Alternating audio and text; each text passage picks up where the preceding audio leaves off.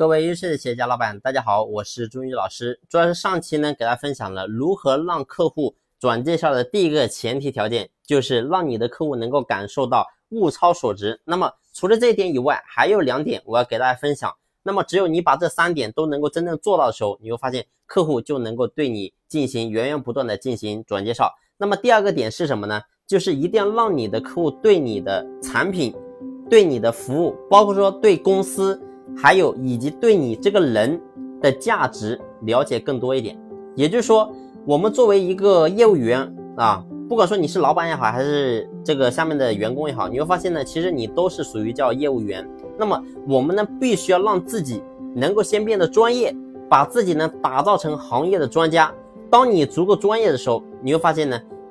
你就能让你的客户看到你的价值，而且呢，当客户看到你的价值之后。它在一定程度上就可以让客户对你产生依赖，啊，所以这个时候呢，你会发现你们之间的联系就能够保持的更长的时间。所以这是第二个点，非常重要，就是一定要让自己能够变得专业，让自己呢能够对你的客户能够产生用啊作用的用。你只要能够对他产生作用，那么他就依赖你。当他依赖你的时候，你会发现他就需要你，需要你，那自然就会对你进行转介绍。所以这是第二个点。那么第三个点呢，就是我们可以设置一些让客户转介绍获得利益的一些机制啊。你比如说这个老客户，他只要介绍一些新客户，然后呢给他设置奖励的机制，让这些老客户呢愿意自动的为你转介绍。你会发现，如果说你没有这些奖励机制的时候，老客户给你介绍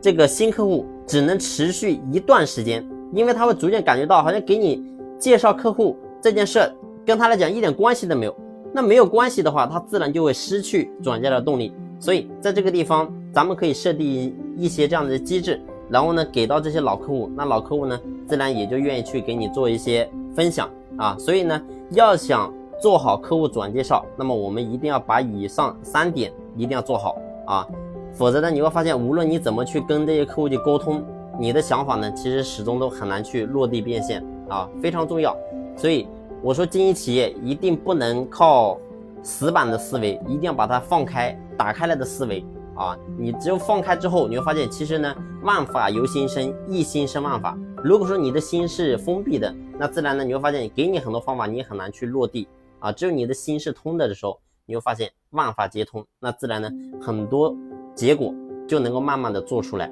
好了，这一期呢就分享到这里，感谢你的用心聆听。